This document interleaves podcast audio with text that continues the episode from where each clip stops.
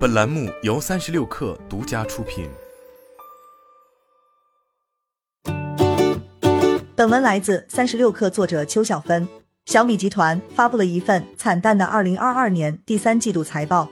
财报显示，小米集团第三集团营收七百零四点七亿元，同比下降百分之九点七，略高于市场预期的七百零一点六亿元。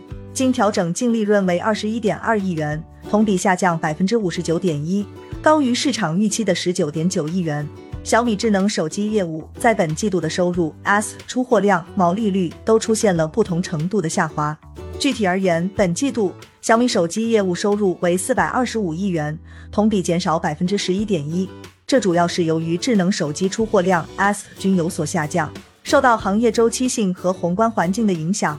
小米本季度智能手机出货量同比下滑百分之八点四至四千万台，其中手机 S 本季度为一千零五十八元，同比下滑了百分之三。在 IoT 与生活消费产品业务中，由于境外市场销售额减少，本季度收入为一百九十一亿元，同比减少百分之九点零。占据 IoT 业务收入最大头的智能电视及笔记本电脑业务，在本季度出现了较大程度的下滑。财报显示，这部分收入同比减少百分之十八点五至五十八亿元。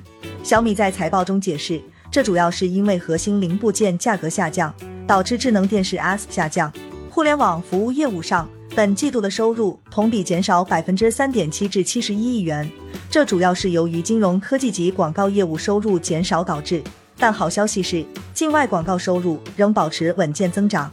小米米优月活跃用户同比增加百分之十六点一至九月份的五点六亿。此外，本季度小米境外互联网服务收入达到十七亿元，创单季度历史新高，在整体互联网服务收入中占比提升至历史新高的百分之二十四点二。在费用方面，小米本季度的销售成本为五百八十八亿元，同比下降百分之七点九。毛利率方面，毛利为一百一十七亿元，同比下降百分之十八点零。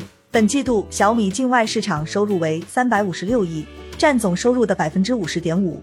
尽管主营业务持续衰退，小米一边还在扩大研发支出。财报显示，第三季度小米的研发开支为四十一亿，同比增加百分之二十五点七。这主要是由于与智能电动汽车等创新业务相关的研发开支增加所致。其中，智能电动汽车等创新业务费用为八点三亿元。小米方面在财报会议上表示。汽车业务上，前三个季度的投入达到了十八亿元，人数达到了一千八百人，也有了实质进展。